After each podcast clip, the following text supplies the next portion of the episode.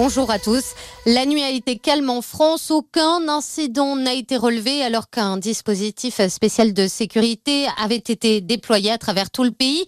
130 000 membres des forces de l'ordre sont mobilisés pour ce long week-end du 14 juillet afin d'éviter le retour des violences plus de deux semaines après la mort de Naël.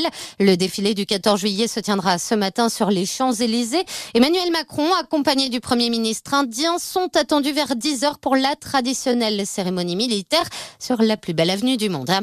Pas de blessés, mais une grosse frayeur pour les passagers d'un TGV Annecy-Paris. Hier après-midi, un homme armé d'un couteau a été maîtrisé par un policier en civil qui se trouvait à bord. L'homme a été remis aux autorités, puis placé en garde à vue à la brigade de recherche d'OTAN pour des faits de tentative de meurtre sur personne dépositaire de l'autorité publique, port d'armes de catégorie D et dégradation de biens d'utilité publique.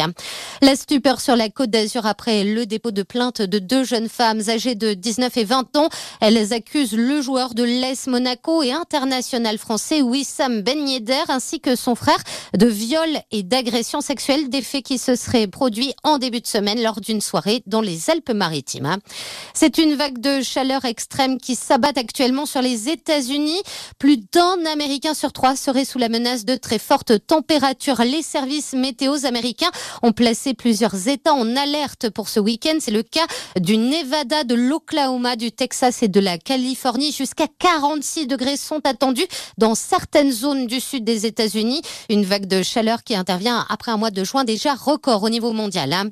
En France, en revanche, seules les Alpes-Maritimes sont maintenues en alerte orange canicule aujourd'hui, notamment en raison des nuits tropicales qui persistent depuis plusieurs jours déjà. Phénomène qui signifie que les températures minimales ne passent pas en dessous de la barre des 20 degrés la nuit. Bonne journée à tous.